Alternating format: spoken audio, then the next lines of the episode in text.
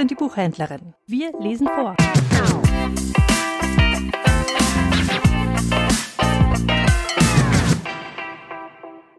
Der Herrgott vom Kapellchen. Eine Legende aus Portugal. Es waren einmal zwei Schwestern, die wohnten jede in einem eigenen Bauernhaus. Die eine war reich, die andere arm. Die Reiche hatte nur wenige Kinder, die Arme eine ganze Kinderschar und arbeitete auf dem Bauernhof ihrer Schwester, der lag hinter der Kirche des Herrgotts zum Kapellchen, die auch einfach Herr vom Kapellchen genannt wurde. Immer wenn die arme Schwester zur Arbeit ging und wenn sie wieder von der Arbeit kam, sprach sie dort ihr Gebet. Ihre Schwester aber zahlte ihr den Lohn nicht.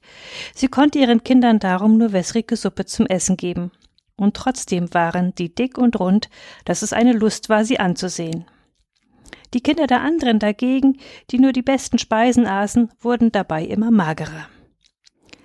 Als ihr Mann eines Tages das Brot anschneidet, da findet er eine Blutspur darin. Da sah er seine Frau an und sagte Siehst du das Brot hier? Das kommt davon, dass du deiner Schwester ihren Lohn nicht bezahlst, die hier schuftet und ihren Schweiß vergießt und du bezahlst ihr nicht, was wir ihr schuldig sind. Bring das jetzt in Ordnung. Das sehe ich nicht ein. Ihre Kinder sind so fett und rund und meine so dünn. Und so weiter und so weiter.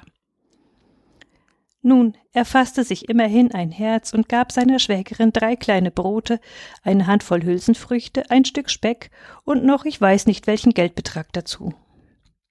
Da sagte die arme Schwester Jetzt schlachte ich meinen Hahn, koche einen Topf voll Reis und lade den Herrn vom Kapellchen zum Essen ein. Sie sprach also wieder ihr Gebet und lud den Herrn vom Kapellchen wirklich zum Essen ein. Der nickte darauf mit dem Kopf und sagte zu. Sie machte sich auf den Heimweg und bereitete alles für das Essen vor, schlachtete den Hahn, kochte den Reis und ihr Mann musste den Wein besorgen. Als es schon Essenszeit war, ihr Mann war schon zurück, da erblickte sie einen Armen, der trug abgerissene Kleider und redete sie an. Ach, wenn ihr mir ein Almosen geben könntet. Ich habe gerade das Essen für unseren Gast, den Herrn vom Kapellchen, angerichtet. Aber das tut nichts. Ich nehme etwas für euch davon ab. Ihr könnt es brauchen. Und sie schnitt einen Hühnerschenkel und einen Flügel ab und gab dem Bettler ein Glas Wein und eine Scheibe Brot dazu. Er nahm das an und verschwand. Doch je mehr Zeit verging, umso trauriger wurde sie, weil sie wartete und wartete, der Herr vom Kapellchen aber nicht erschien. Da ging sie und betete zu ihm und fragte ihn, aus welchem Grund er nicht gekommen sei. Der Herr vom Kapellchen antwortete ihr Ich war ja da. Sieh hier, was du mir als Almosen gegeben hast. Und er zeigte ihr alles und sagte weiter Geh also heim, du brauchst niemandes Dienstmagd mehr zu sein, Dein Schicksal geht nun zum Besseren und das deiner Schwester zum Schlechteren. Du wirst ein Haus voll vorfinden von allem, was ihr braucht, und die Steine vor eurem Haus werden sich in Vieh verwandeln. Und so geschah es wirklich. Sie kam nach Hause und fand alles in Hülle und Fülle vor. Da ging sie gleich daran, einen Teig zum Backen vorzubereiten, und hast du nicht gesehen, brannte schon das Feuer im Ofen.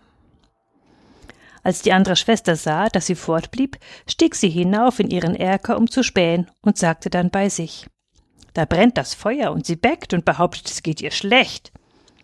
Da ging sie hinüber, allein um zu fragen, warum sie nicht zur Arbeit gekommen wäre, und die andere erzählte es ihr. Gut, jetzt lade ich den Herrn vom Kapellchen auch ein, bei mir zu essen. Sie ging also, lud den Herrn vom Kapellchen ein, und der nickte mit dem Kopf und sagte zu. Da ging es an die Herrichtung der Mahlzeit, mit Köchen und Köchinnen, man schlachtete Truthähne und bereitete Frikassee und vielerlei andere Leckerbissen. Das sollte ein Fest werden.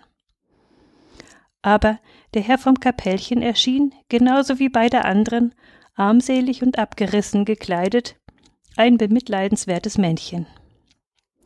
Setz dich da neben den Ofen, bevor der Herr vom Kapellchen da ist, bekommt hier keiner etwas zu essen, sagte sie. Er ging weg. Nach einiger Zeit aber meldete er sich wieder.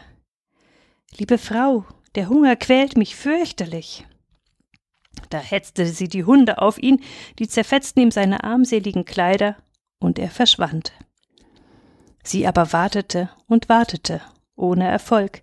Das Essen wurde aufgetragen und am nächsten Tag ging sie ins Kapellchen und fragte, warum er nicht zum Essen gekommen sei. Da sagte er, ich war da. Sieh hier, wie mir deine Hunde zugesetzt haben. Geh jetzt nach Hause. Dein Schicksal verläuft von nun an zum Schlechteren und das deiner Schwester zum Besseren. Und sie verarmte, während ihre Schwester reich wurde.